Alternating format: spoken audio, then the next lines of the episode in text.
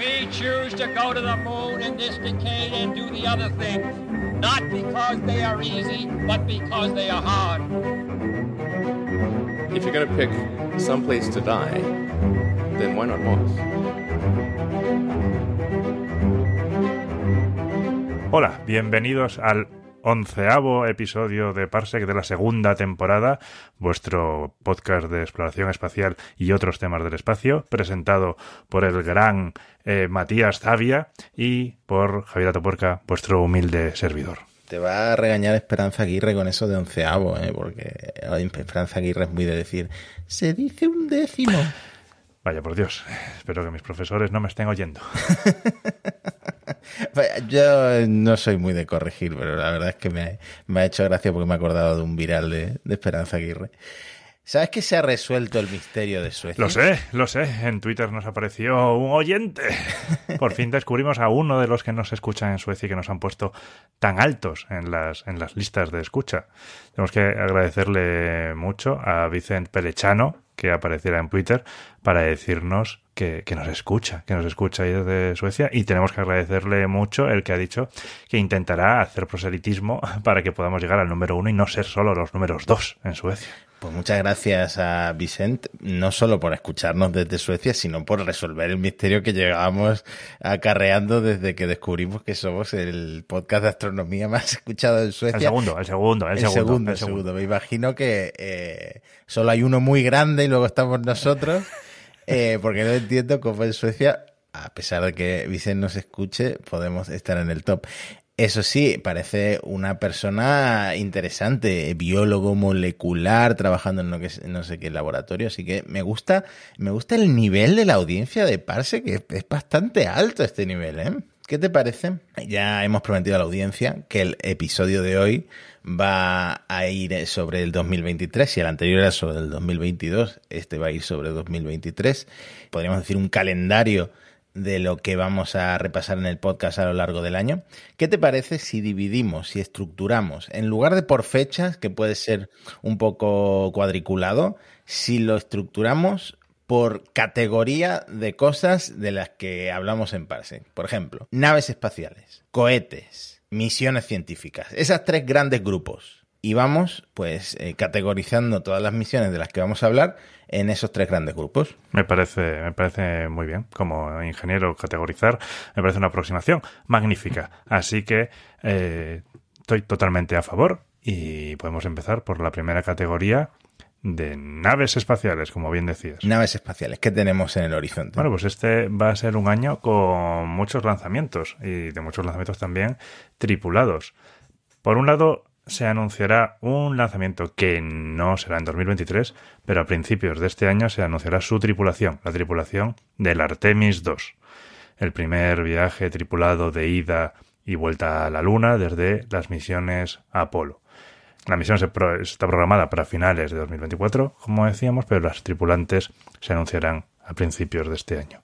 A ver quiénes serán los afortunados que volverán por fin a la Luna después de más de 50 mm. Esto ya va dando canguele, ¿no? Porque la órbita baja terrestre da la sensación de la que tenemos completamente controlada, pero esto de volver a la Luna, como hace tanto tiempo, da un poquito más de canguele. A mí me daría un poquito más. Sí, sí, ir a la órbita baja terrestre como ir al pueblo, y lo otro es ya como te vas a hacer yo qué sé, eh, el transiberiano. Te, te, digo una cosa, hay regiones en España que tienen peores conexiones en, en, tren que ciertos gobiernos a la órbita baja terrestre, como por ejemplo la NASA, ahora China, Rusia.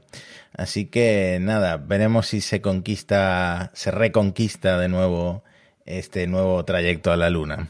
Pero bueno, aunque la órbita baja terrestre la tengamos más o menos controlada, no está exenta de riesgos. Como sabemos, como hemos comentado, en la ISS tenían a la Soyuz MS-22, que había sido probablemente golpeada por un micrometeorito con escapes de con escapes de refrigerante. Ya por fin se ha concretado cuál es la misión y Rusia ha dicho que lanzará la Soyuz MS-23 vacía para sustituir a esta otra nave. No será ya, tendrá que ser el 22 de febrero como pronto, hay que prepararlo y están de hecho acelerando los tiempos que tenían antes previstos. Pero bueno, por lo menos ya tienen el plan, ya tienen el plan, ya tienen la nave para lanzarse y esperemos que sea lo eh, antes posible. La nave que tuvo el impacto, la MS-22, será reentrada sin tripulación y se quemará en la atmósfera. Como sabemos, a bordo de esta nave habían ido y tendrían que haber vuelto el astronauta de la NASA Frank Rubio y los cosmonautas de Roscosmos Sergei Prokopiev y Dmitry Petelin. Disculpadme si no lo he pronunciado muy bien. Y eh, obviamente ahora mismo, mm, como comentábamos, no están las naves necesarias para botes salvavidos en caso de que haya alguna urgencia. Ahora mismo lo que tienen es que en la Crew Dragon la adaptarán con un quinto asiento. Sabemos que la NASA en principio solo deja volar a cuatro personas, aunque en la Crew Dragon se puedan volar eh, creo que eran seis o siete. Entonces, bueno, pues adaptarán, meterán el asiento de Fran Rubio, que está hecho a medida para su traje de cosmonauta, lo sacan de la MS-22, lo meten en la Crew Dragon y ya está disponible para que él reentre. Y en caso de necesidad, Sergei y Dimitri tendrían que hacer una reentrada en la MS-22, un poco ahí jugándosela. Mm, yo no sabía que era posible esto de intercambiar asientos de naves. Es que un poco como los muebles de Ikea, que son compatibles entre sí, ¿no? Tienen los mismos tornillos. no, los asientos tienen Isofix, ¿sabes? Lo enganchan ahí y ya está. mientras tengas el Isofix y ya está. bueno, pues hablando de canguele, eso de volver a la Tierra en una nave que está rota, pues bueno, esperemos que no que no suceda y que vuelvan en la MS-23. Sí, esperemos que no haya ninguna emergencia. Y luego un último comentario es eso. El asiento, como se ha hecho a medida para Fran Rubio, tendrá que también que sacarse de la Cruz Dragon y ponerse en la nueva MS-23. Hmm, claro, claro, tiene sentido, ¿no? Devolverlo a su sitio original. Eh, eso, dice, creo que dijo Roscosmos, o la prensa rusa que mm, al ser dos en lugar de tres, en el caso de que hubiera una emergencia y tuvieran que usarlo como eh, salvavidas, ¿no? Como botes salvavidas para volver a la Tierra, mm, al haber menos humedad, menos temperatura, por ser solo dos personas, pues que había menos riesgo, eh, pero aún así una, nave que supuestamente fue golpeada por un micrometeorito y que ha estado eh, expulsando líquido refrigerante, no sé, da, un poco de miedo. Pero bueno, al menos no están varados, tienen, tienen opciones eh, todos, los, los, tres, los dos cosmonautas y el astronauta estadounidense. Y luego hay misiones, se retoman también las misiones civiles, ¿no, Matías? Bueno, misiones de Crew Dragon, yo creo que va a ser como un tercio de este episodio, porque hay un, hay un, hay un montón eh, programadas, pero la más espectacular que mm, está programada para no antes de marzo es eh, la Polaris Dawn, o Dawn, ¿no? El, este amanecer creo que significa el Dawn, capitaneado por Jared Isaacman, este millonario de la Inspiration 4, con, que se lleva a su mejor amigo, Scott Potit, y que se lleva a eh, dos empleadas de SpaceX, Sarah Gillis, que antes estaba en la NASA, y Anna Menon, que como decíamos en algún episodio, es esta chica de SpaceX que eh, los acompañó desde Tierra en la Inspiration 4, entonces sale en el documental, seguramente también hicieran migas con Jarek Isaacman y em, se va a convertir en la estadounidense más joven en volar al espacio, creo. Eh, un récord que seguramente se batirá más pronto que tarde, pero bueno, lo tendrá ella Van a pasar alrededor de cinco días en órbita dentro de la Crew Dragon y van a realizar, por esto digo que es la misión más espectacular de la Crew Dragon, la primera caminata espacial comercial, podríamos decir, privada de la historia que esto, eh, la verdad es que no hemos sabido mucho, no hemos sabido nada de los trajes EVA, eh, de los trajes que van a utilizar las dos personas que eh, salgan ¿no? fuera de la nave. Entonces, todavía, no sé, todavía hay muchas cositas, muchos cabos sueltos. detallitos. detallitos. ¿Qué, importan los trajes Eva si vas a salir al espacio? ¿Qué más da? detallitos, detallitos. No sé si se sabe quiénes salen. Me imagino que Isaacman saldrá. ¿no? Porque se lo juegan a los chinos en la Cruz Dragon. ¿Quién sale a ver? Porque eh, eh, Isaacman yo me lo imagino como el Tom Cruise, pero en lugar del cine, pues de, de los billonarios inversores barra eh, pilotos en su tiempo libre barra astronautas en su tiempo libre. Más o menos así me lo, me lo imagino yo. Sí, sí, me da que esa mano se lo y bueno, la misión Polaris también es la que propuso, bueno, lo podríamos llamar el programa Polaris si se convierte en un programa de vuelos, Hmm. que propuso a la NASA lo de, lo de elevar la órbita del Hubble, que ahora está abierto pues a otros, podríamos decir, contrincantes o candidatos a, a realizar esta misión para la NASA. La Crew 6 sería la siguiente misión tripulada que vamos a ver incluso antes de Polaris Dawn, que sería en febrero, en una Crew Dragon obviamente, y llevará, aparte de a dos estadounidenses, llevará a otro ruso de intercambio, en este caso un hombre, y al segundo árabe al espacio. Eh, ya hubo un árabe que subió a la Estación Espacial Internacional eh, en una Soyuz, y esta Crew esta Crew 6 eh, llevará a la segunda persona de Arabia Saudí al espacio, a la Estación Espacial Internacional también. La misión Crew 7 creo que no está tan clara la fecha, finales de año, octubre, noviembre, pero esta sí llevaría un astronauta de los nuestros, de, la, de los de la Agencia Espacial Europea, no el español recién seleccionado, sino el danés eh, Andreas eh, Mongensen. Así que. Pablo, Pablo todavía tiene que hacer un poco de entrenamiento. Sí, todavía le falta, todavía le falta eh, que le den palos en. Eh, ¿Dónde era? ¿En Turín? No, en Colonia. En, Col- En Colonia, En. Colonia. Mm. Que le metan ahí en la centrífuga y que le pongan a dar vueltas. Eh, pero estas serían las misiones para la NASA, la Cruz 6, la Cruz 7, las próximas que veremos este año, pero también hay más misiones, como decía Javi, eh, civiles, privadas, que eh, no son las de Polaris Dawn, sino las de Axiom. El año pasado vimos la Axiom 1 con Michael López Alegría, eh, ahora en mayo vamos a ver Axiom 2, eh, si hay suerte y lanzan en mayo, que en este caso, en lugar de Michael López, estaría pilotada, capitaneada por Peggy Whitson, otra astronauta de la NASA muy conocida, célebre, la comandante de Action 2. En este caso, llevaría como usuarios de pago, como astronautas de pago, a, John Schaffner, que es un piloto de carreras y, mm, también con mucho dinero, muy acaudalado, y dos astronautas que creo que todavía no se sabe el nombre, pero que son de Arabia Saudí. Así que tres clientes de pago y eh, Peggy Whitson como comandante. La misión Action 3 se sabe que va a llevar un astronauta turco, pero creo que no se sabe exactamente cuándo va a lanzar. Así que tenemos la Action eh, 2 en mayo y Action 3, podríamos decir octubre, pero siendo muy optimistas. En este caso, lo que podemos comentar es que eh, la NASA va a tener más control eh, porque, bueno, afectaba el movimiento de Axiom 1 afectaba a los astronautas de la Estación Espacial Internacional, los turistas no tenían lo que, no hacían lo que tenían que hacer, se pasaba mucho el tiempo, eh, supongo, en la ventana, viendo la Tierra, estorbando, molestando, así que... que a pesar de que sea grande, en la estación espacial tampoco hay tanto sitio, ¿sabes? O estás haciendo lo que tienes que hacer o estás estorbando. Claro, me imagino que una vez que se convierte la Estación Espacial Internacional en el centro de París o En el Gran Central de Nueva en la. Sagrada Familia o empieza a salirte gente ahí intentando estafarte, gente con palos de selfies, eh, gente, pues yo qué sé, vendiendo Gente vestida de Pikachu para que te una foto. Exactamente. Me imagino que los que son astronautas, astronautas, se vuelven un poco xenófobos, un poco clasistas, todo lo que pasa aquí en la Todo Tierra, pero, pero allí, allí en el espacio. Que bueno, es verdad que las fechas están un poco ahora moviéndose, porque claro, el, el hecho de cambiar el lanzamiento de la Soyuz MS-23 está moviendo un poco los calendarios a la estación, así que todavía se están ajustando las fechas. Bueno, ya veremos cuándo va pasando todo esto. Lo que se supone es que la mayor parte de esto pasará este año como quizá no pase la siguiente misión de la que quieres hablarnos.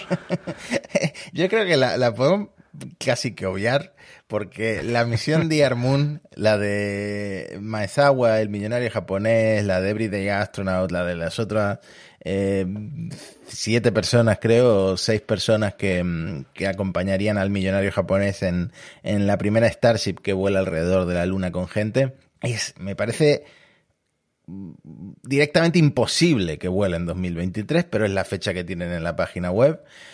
Pero es que con la Starship, ahora hablaremos cuando pasemos a la sección de cohetes, mm, no hemos visto ni la, ni la prueba de encendido de todos los motores a la vez, que se supone que va a pasar ahora, la semana que viene, pero de ahí a un vuelo tripulado y más allá de un vuelo tripulado, un vuelo alrededor de la Luna, que se, Que se van a adelantar al Artemis 2, ¿sabes? adelantar a la NASA. Bueno, sí, eh, como forma creativa de suicidio, pues eh, está, bien, pero no como, no como algo realista, quizá. Madre mía. Lo que sí es más realista, la que sí va a llevar tripulación este año, va a ser la Starliner, por fin. Eh, en los planes está que sea el 13 de abril, donde se intentará la primera misión tripulada ya del CST-100 Starliner. Por fin. Por fin, por fin, por fin la nave de Boeing va a poder subir a astronautas al espacio. Aquí serán los astronautas de la NASA Barry Wilmore y Sunita Williams, que irán a la ISS. Acoplamiento el 14 de abril, estarán unos días y luego reentrada y aterrizaje en Nuevo México ese mismo, ese mismo mes. Y después de esto empezaría, esta es, a pesar de que lleva tripulación, sigue siendo una misión de prueba y si todo sa- sale bien, seguiría una misión operativa que no sería este año, sería ya en 2024. En 2024 también podemos esperar, ya que estamos diciendo de naves tripuladas, pues otra nave tripulada que podría ser la India Gaganyaan, que sería la primera misión sin tripulación, por supuesto. Se, estima que puede estar siete días o 400 kilómetros con dos o tres personas a bordo. Imagino que no tiene permiso para acoplarse a la ISS, pero bueno, supongo que estarán ahí negociándolo para conseguirlo en algún, en algún momento. Mm, Curioso que India ya se esté sumando a los vuelos tripulados. Estos nuevos actores que van tan rápido, ¿no? Me, me- siempre es sorprendente. Sí, eh, el espacio va va a tener atascos como la M30 dentro de poco. Porque luego otro que se va a probar, el Dream Chaser, el primer vuelo orbital del avión espacial de Sierra Space. Se supone que podría suceder durante este año, en principio en agosto, si todo va bien. Sería lanzado en un Vulcan Centaur y el Dream Chaser es un eh, avión espacial, está diseñado mm, muy parecido a la, al transbordador espacial, puede realizar reingresos atmosféricos, aterrizaje en pista. Lo primero que van a hacer es llevar carga, es el primer concepto de misión, y más adelante se espera que pueda llevar tripulación, por ejemplo, quizás a futuras estaciones espaciales públicas o privadas, ¿no? Por ejemplo, es una de las naves previstas, si no recuerdo mal, para el Orbital Reef, ¿no? Para el arrecife orbital. Ah, qué emocionante. Pero bueno, ya ha- hablaremos, hablaremos en algún episodio de aviones espaciales, sí. que lo tenemos ahí en Eh, cartera. pequeño spoiler, Javi se ha currado un guion de un episodio especial de aviones espaciales que estoy deseando que lo grabemos y a ver si es pronto, ¿no? Y lo podemos publicar, eh, no sé Mm. si este mismo mes, pero el que viene seguro. Bueno, muchas gracias, Matías. A ver. Y luego estamos eh, también esperando a ver si se reanudan vuelos de Blue Origin. Blue Origin eh, tuvo mala suerte el año pasado, mm, o buena suerte, según se vea, porque el New Shepard, después de, mm, de una de- docena de vuelos exitosos Sí, por, por ahí, ahí. Eh, tuvo un fallo y digo buena suerte porque no había nadie a bordo y eh, porque la cápsula, eh, el sistema de aborto del vuelo funcionó a la perfección y se salvaron las cargas, etcétera, pero ahora su negocio principal, que son los vuelos turísticos, están parados desde septiembre. Entonces, esto lleva ya tanto tiempo que sin duda es hora de que se reanuden los vuelos suborbitales del New Shepard eh, y probablemente lo hagan esta primera mitad del año, que es cuando se espera que la FAA, ¿no? la Administración Federal de Aviación de Estados Unidos, eh, cierre la investigación y se encuentre culpable del fallo y que todo esté subsanado y que puedan volver a volar los ricachones y los y los invitados por Jeff Bezos en estos en estos vuelos. Eh, la verdad es que tal y como está eh, ahora mismo la bolsa, la economía, la inflación, yo no sé si Jeff Bezos regalará muchos más asi- asientos, pero de pago seguramente que cualquiera que quiera probar y además eh, se decía, ¿no? Que mm, había habido tantos lanzamientos eh, exitosos y, y, tan mm, perfectos que se decía que cualquiera eh, pagaría ¿no? por, por hacerlo si pudiera permitírselo porque no, da, no daba miedo y a, partir de septiembre pues ya va dando un poco más de miedo. Ya un poquito más de canquelos. 23, lo acabo de mirar, 23. ¿eh? Han tenido 23 lanzamientos entre pruebas y tal. 23 pues lanzamientos y, 6 tripulados. No está nada mal. ¿Qué más tenemos, Javi? ¿Qué más? Bueno, pues hablando de Blue Origin, estamos que Blue Origin está junto con sus socios de lo que se llama el, equipo nacional, que están ahí compitiendo para eh, construir, o bueno, la NASA ha sacado un concurso para el segundo módulo de aterrizaje lunar. Es una decisión que se debería tomar en junio y a ver, de momento habían seleccionado uno, que era el de SpaceX, y ahora están Blue Origin con su equipo nacional y otros competidores para ver si se hacen con ese segundo contrato de módulos de aterrizaje para las futuras misiones Artemis. Con lo cual, a ver si ya eh, también vamos a la, a la Luna con cierta frecuencia, que era la promesa que nos habían hecho en el, en el Apolo en los años 60 y nos quedamos, nos vinimos abajo. A ver si ahora con Artemis ya la cosa se, se reanuda. Y luego, finalmente, eh, los otros competidores en el turismo suborbital de Blue Origin, que son Virgin Galactic, también están parados por las eh, situaciones de su vuelo y se estima que podrán volver a, empezar lanzamientos en 2023. Pues ojalá, ¿no? También porque otros que llevan mucho tiempo sin volar y que tienen eh, problemas financieros seguramente de, después de este parón Así que ojalá veamos tanto a Blue Origin como a Virgin Galactic vendiendo asientos y, despegando. Y lanzando suborbinautas de alto, de alto poder adquisitivo. bueno, y con esto ya cerramos la categoría de naves espaciales y empezamos la categoría de cohetes, ¿no? Hay que llevar esas naves espaciales de alguna forma a la órbita. pues en 2023 sí estaremos para tirar cohetes. Eso es. no sé si era un título de un episodio mítico de Parsec. No estamos para tirar cohetes. Eh, algún día habrá que vender camisetas con la frase. Sin duda, sin duda. Pero sí, de hecho, esta misma noche, nosotros estamos grabando esto en domingo. Solemos intentar grabar los domingos por la noche. Em, el Rocket Lab, el Electron de Rocket Lab, está preparado en la rampa de lanzamiento para su primer eh, lanzamiento, su primer despegue desde suelo estadounidense. Normalmente lanzan desde Nueva Zelanda y como es un cohete que va como un tiro, eh, supongo que todo saldrá bien. En este caso, desde el Mid-Atlantic Regional Spaceport de Virginia, que también es una de estas abreviaturas, eh, acrónimos, Mars ¿no? Marte. ¿eh? No estaba buscado ni nada. No, no, para nada. es desde donde lanzan los cohetes Antares con las Cygnus, estas que van eh, reabasteciendo carga a la Estación Espacial Internacional. Así que nada, si alguien, eh, bueno, me imagino que esto se publicará mañana, así que no, voy a decir si alguien quiere ver un lanzamiento que lo ponga porque seguramente llegue tarde, pero seguramente la gente de Virginia, pues como es de noche, podrá ver eh, la estela del cohete despegando. Son muy espectaculares los lanzamientos de noche. Hmm. Está, está muy bien. Y otro que va a empezar, este va a empezar desde cero, que es el cohete japonés H3. El 13 de febrero se espera que se lance este nuevo vector que sustituirá a los cohetes que tienen ahora en, en la agencia nipona, que son el H2A y el H2B. Esta coordinado por la JAXA, por supuesto, que es la agencia japonesa, y fabricado por Mitsubishi Heavy Industries. Y lanzarán un satélite de observación, el ALOS 3, en este vuelo que, bueno, es de prueba, así que espero que todo vaya bien y que este satélite de observación llegue a su, a su órbita. Hmm.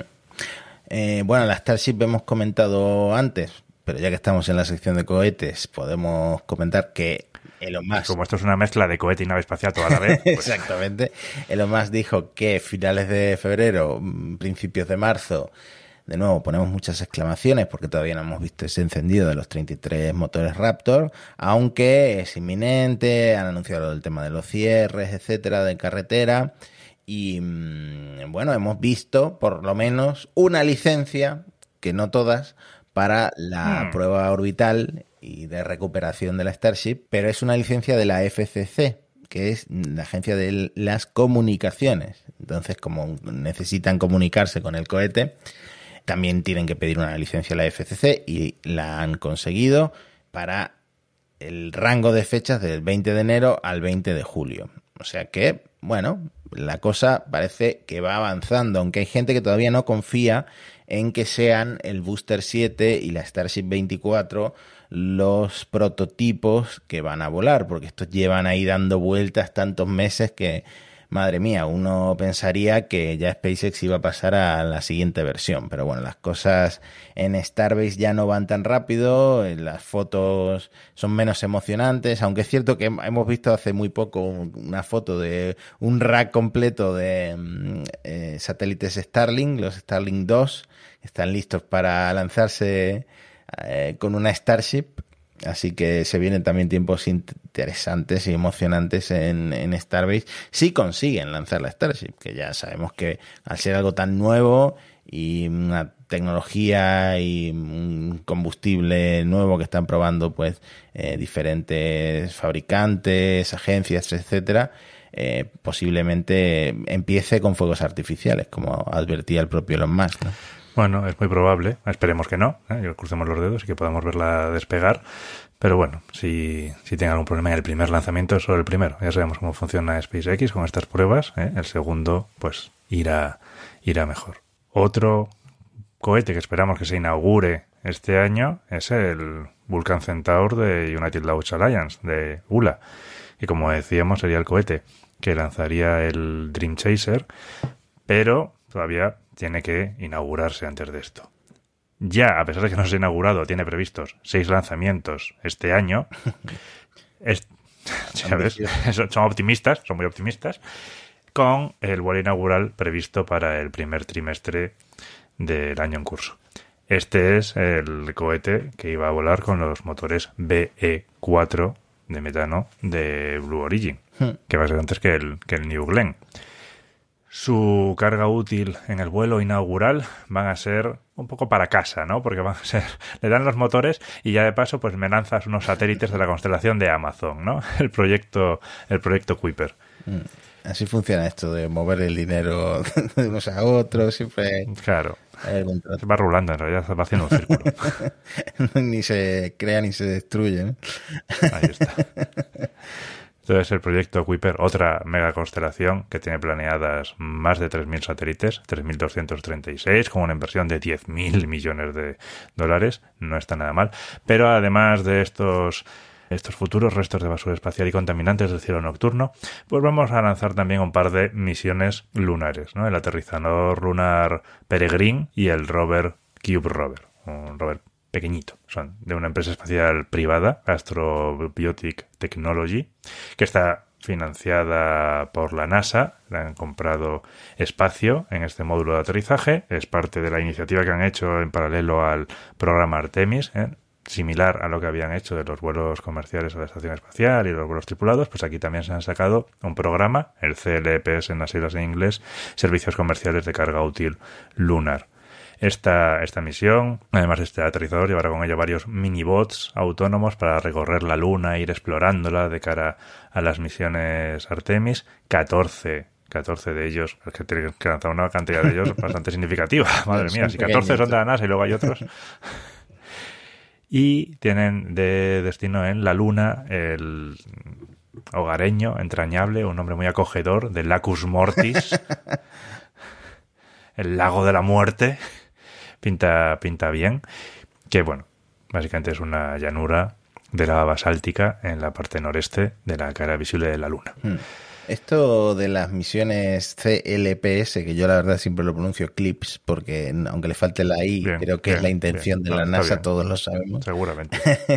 eh, hemos hablado bastante en Gizmodo de estas misiones porque había como propuestas muy locas que la verdad tengo que ponerme a repasar cuáles eh, ya han llegado a término y cuáles no, pero había propuestas rollo. La primera carrera de eh, coches de radiocontrol o de control remoto en la superficie de la Luna. Eh, no sé, había, había propuestas muy locas y bueno, también también es importante que sea divertidas las cargas que mandamos. Hombre, sí, hay que atraer la atención del público, imagino, ¿no? Pero madre mía. Eh, bueno, creo que te voy a dejar a ti hablar del Ariane 6. Oh, el Ariane 6, el Ariane 6. El Ariane 6 lo esperamos como agua de mayo en Europa, dado la crisis de lanzamientos de lanzadores que tenemos ahora en el continente. Se retrasó, como ya hemos comentado en Parsec. Se espera que ahora su vuelo inaugural sea el último trimestre de este año y esperemos que lo sea y que no tengamos que hablar de ello el año que viene en el programa especial de 2024. Ojalá.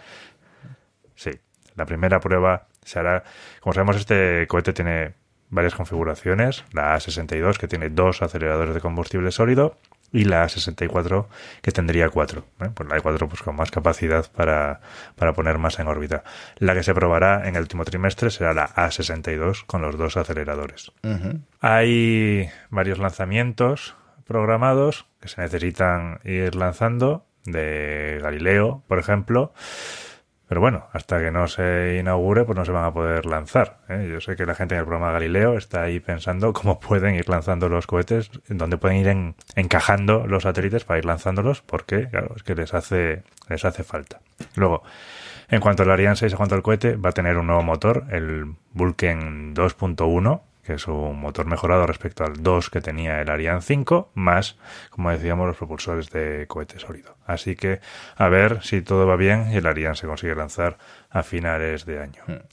En cambio, el que se lanza como también, eso es lo que estamos diciendo, o sea, se lanzan como si fueran autobuses, ¿no? Son los Falcon Heavy. Bueno, Falcon Heavy llevaba un tiempo sin lanzarse, el año pasado ya vimos uno y hemos visto uno ahora el 15 de enero, uno de los dos que hay para la Fuerza Espacial, pero en 2023 se esperan cinco lanzamientos, o sea, nos quedan cuatro, uno para Viasat, eh, otro para Ecostar y luego el de la eh, sonda Psyche de la NASA en octubre de 2023, o sea, en octubre de este año.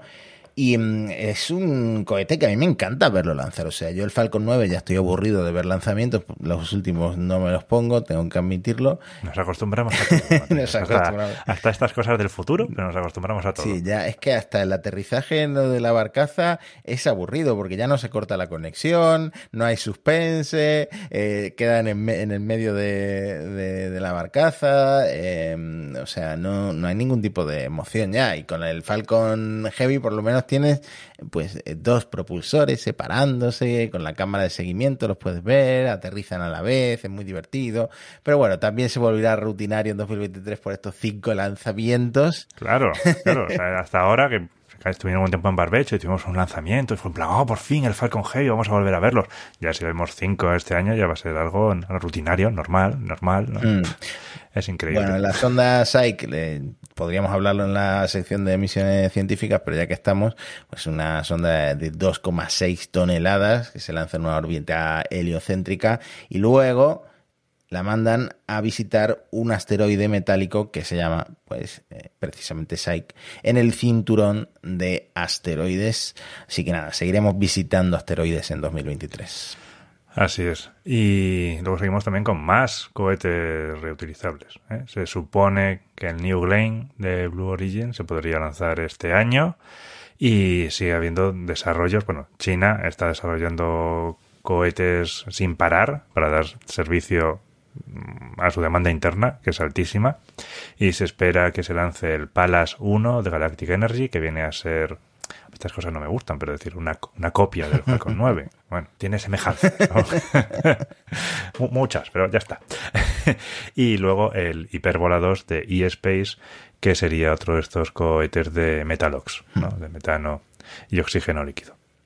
Pero también esperamos ver un lanzamiento patrio, ¿no? Mm, el Mira 1, que bueno, tengo que decir, yo no sé si estoy autorizado a decirlo, pero hemos hablado en Parsec, hemos hablado con PLD Space y mm, lo que nos han dicho es que no saben si van a invitar eh, medios, prensa o a nosotros mismos a el lanzamiento en sí, porque, bueno, los lanzamientos no es que los programes un día y ocurran ese día, se retrasan y más tratándose del primer lanzamiento de un cohete, ¿no? Del, primer, del debut, de la primera prueba, el primer vuelo. Em, entonces es complicado para PLD Space convocar a la prensa y, luego decirles, mira, que, se suspende esta mañana porque un sensor o porque hay viento o por lo que sea.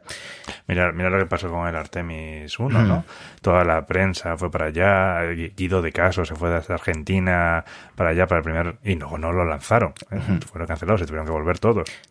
Pero si es posible que podamos acercarnos a verlo allí cuando esté vertical en el arenosillo en Huelva y nada, esto sabemos que es solo un primer paso para PLD Space, porque al final es un pequeño lanzador eh, suborbital, que es como el paso previo al Miura 5, un cohete ya más serio, un cohete orbital que esperan lanzar en 2025. Así que, de nuevo, desde Parsec no podemos más que desear que, las cosas salgan bien para PLD Space, porque se puede colocar en una posición muy importante dentro de la industria privada en Europa. ¿no? Pues sí, desde luego, aunque tienen su competencia. Europa está desarrollando muchos microlanzadores en paralelo y uno de los competidores principales del Miura es el microlanzador alemán RFA-1, que se espera, bueno, se espera que se lance pronto, ya veremos este año o el año que viene, probablemente desde Noruega. Así que a ver si el sistema de lanzamientos europeo se pone en marcha. Se pone en marcha, como se ha puesto en marcha, el primer puerto espacial en el territorio continental de la Unión Europea, que se ha inaugurado pues hace nada, el 12-13 de enero en Suecia, el, centro de Srange, es, Srange, la verdad es que no sé cómo se pronuncia esto en sueco, la verdad, eh, Espero que Vicente Pelechano nos, nos asesore. Ponnos, ahí un tuit de cómo se dice fonéticamente. Porque Kiruna, sí, Kiruna lo puedo controlar. El centro espacial está en Kiruna, o cerca de la ciudad de Kiruna, y ahí es el viernes este de enero, pues aprovechando la presidencia del Consejo de la Unión Europea de Suecia, pues el rey Carlos Gustavo, con la presidenta de la Comisión Ursula von der Leyen y el primer ministro sueco Ulf Kristersson, inauguraron este centro espacial. Está muy al norte, obviamente, no va a ser para vuelos al Ecuador, principalmente probablemente sea para, para órbitas polares. Y también aquí van a hacer pruebas de cohetes reutilizables. Hay una iniciativa europea llamada el programa TEMIS de la agencia, que está dirigido por Ariane Group. TEMIS intentará ser un lanzador espacial reutilizable y el demostrador de este lanzador va a comenzar las pruebas este año. Ahí empezarán pues los saltos, ¿no? Lo que veíamos también a SpaceX hacer, para empezar a dar estos saltos para conseguir desarrollar un cohete reutilizable. Pues maravilloso. Eh, espero que en este mismo año también veamos un reintento del lanzar el Launcher One este de Virgin Orbit que falló el otro día, que era la primera vez que lanzaban desde el Reino Unido podríamos decir que es Europa. pues sí, ¿no? Ellos pueden haber hecho el Brexit, pero la isla sigue ahí en la plataforma continental. Creo que, hubo, creo que hubo una frase por parte de Virgin en plan, el primer lanzamiento desde Europa, entonces estaban ahí los europeos un poco enfadados. Eh. A ver, que está Rusia, que está la Guayana francesa, en fin, este... Depende de cómo digas Europa, porque también se ha hecho algunos lanzamientos de Canarias, mm, ¿sabes? Em, tenemos ahora el arenosillo también en Huelva con el, el Mira 1 ahí listo para lanzar. La cuestión es que este cohete, que es el primero que es, eh, bueno, ahora mismo, no, no, es que sea el primero, sino que ahora mismo es el único sistema de lanzamiento aéreo, eh, despegó en un Boeing 747-400 que se llama el Cosmic Girl y, mm, y, bueno, no, tuvo, no tuvieron éxito luego lanzando el cohete, el Launcher One, y se desintegró precisamente sobre Canarias. Así que Virgin Orbit, otra de estas ramas de Virgin que no pasa por su mejor momento financiero, necesita que esto funcione.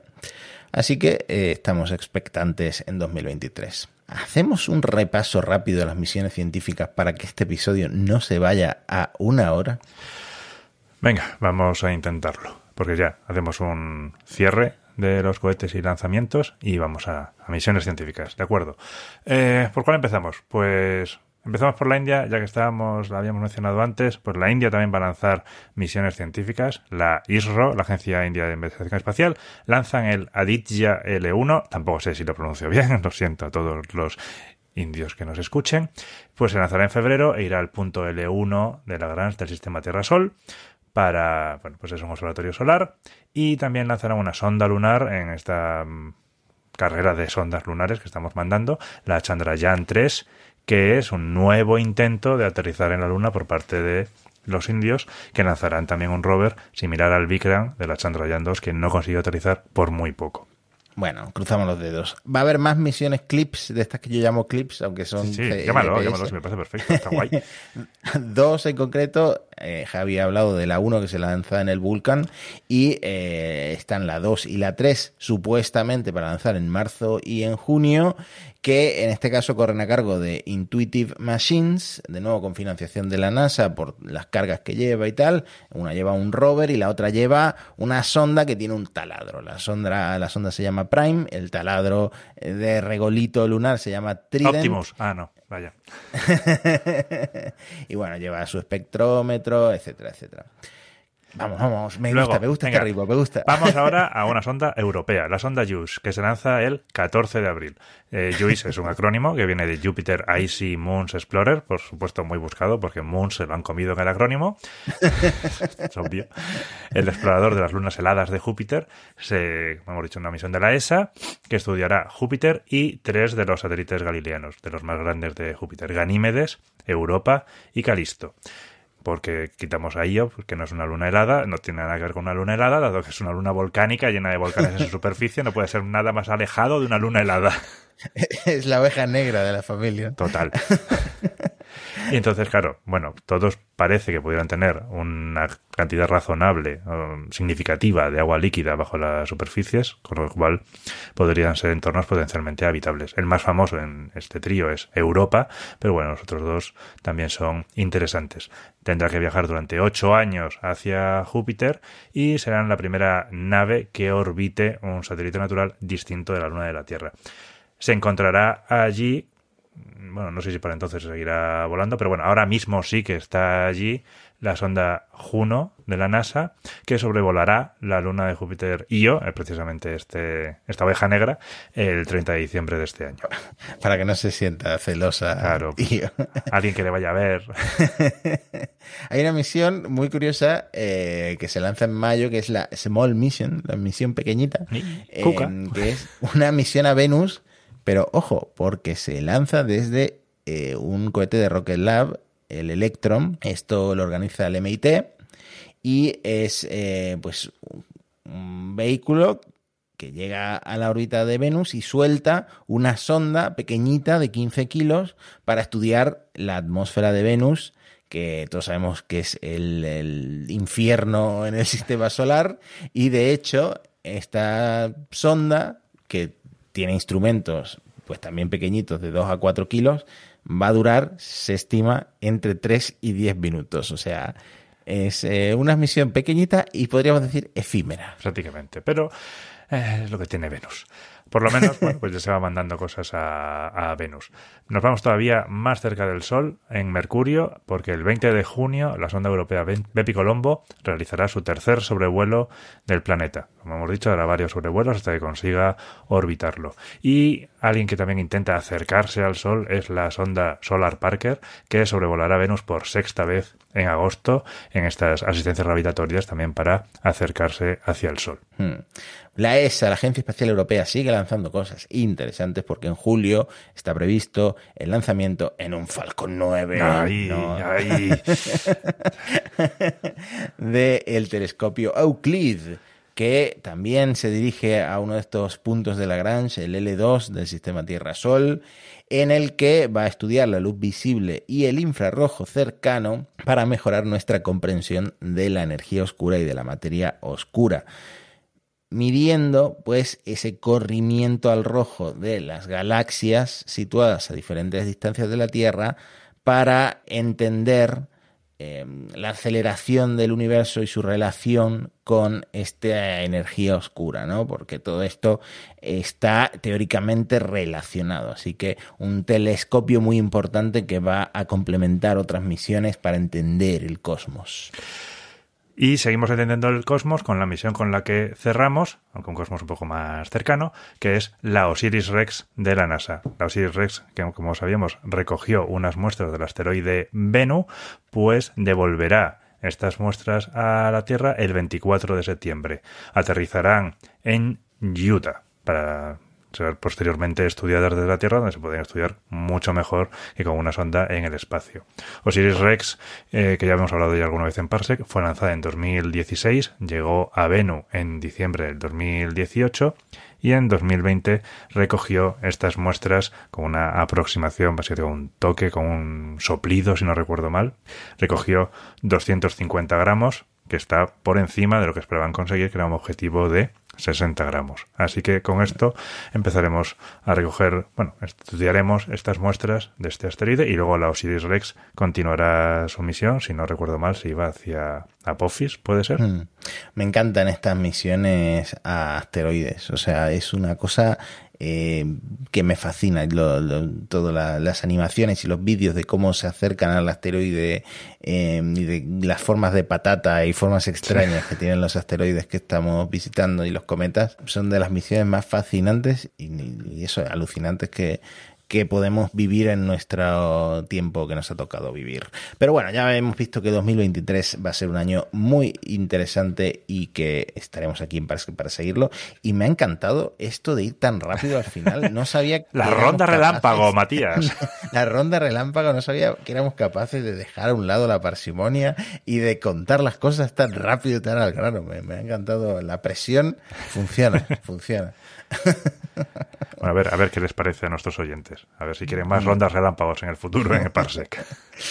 Bueno, pues para 2023, aparte de cubrir todas estas misiones, yo creo que podemos prometer varios especiales que tenemos eh, planteados, así como varias entrevistas. Y bueno, la, siempre la promesa que tenemos de responder preguntas de la comunidad, de eh, acercar eh, más al oyente a los episodios para que tengan su protagonismo. Pero yo creo que se plantea un año a nivel podcasteril muy bueno para Parse. Sin duda. Ah, y aquí estaremos dispuestos a afrontarlo. Muchas gracias por escucharnos una semana más. Y aquí estaremos la semana que viene con más noticias del espacio. Muchas gracias. Voy a intentar hacerlo también como tú. Adiós. perfecto, Matías, perfecto. We choose to go to the moon in this decade and do the other thing, not because they are easy, but because they are hard. If you're going to pick some place to die, then why not Mars?